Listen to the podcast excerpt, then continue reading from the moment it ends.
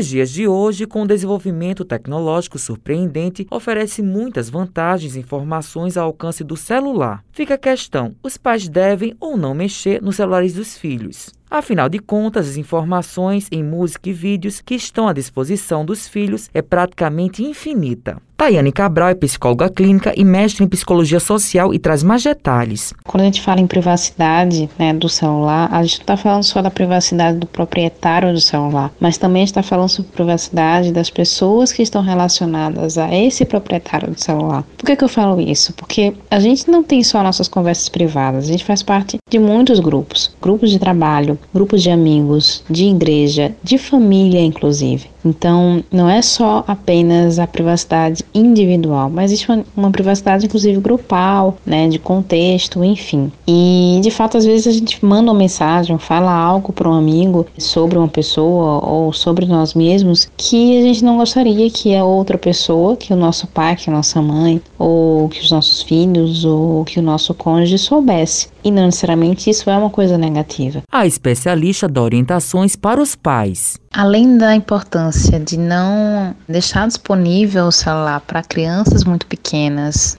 é muito importante uma orientação.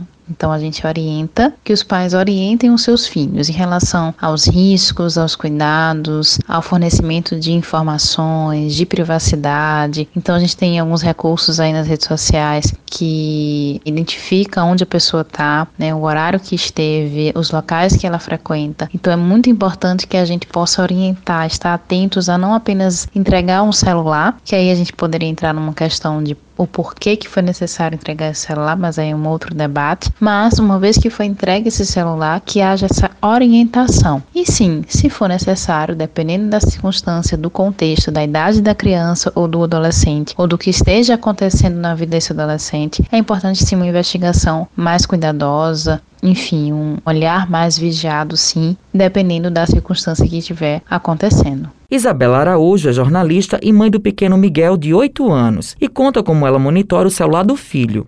É aquela coisa, a gente tem que ter um, um certo acompanhamento, assim, não pode deixar solto, não, porque, assim, é, é um, a internet celular é, é, uma diversão, né, mas pode se tornar também um perigo. Miguel, ele, ele não, não joga jogos com interação, sabe? Os jogos que ele joga são jogos que ele baixa. Então, ele não tem contato, assim, com outras pessoas quando ele está jogando. Então, assim, de certa forma, isso pra gente não que, assim, é, é, tudo bem, isso vai acontecer em algum momento, né? A gente sabe que isso vai acontecer em algum momento, mas a gente, de certa forma, tira um pouquinho da apreensão, né? E, mas, por exemplo, ele gosta de gravar vídeos, ele gosta muito de gravar vídeos, ele pede para ter um canal no YouTube, entendeu? Assim, é a geração, né? A geração que está integrada com essa rede, com esse sistema, e a gente tem que saber dosar. Matheus Silomar para a Rádio Tabajaro, emissora da EPC, Empresa Paraibana de Comunicação.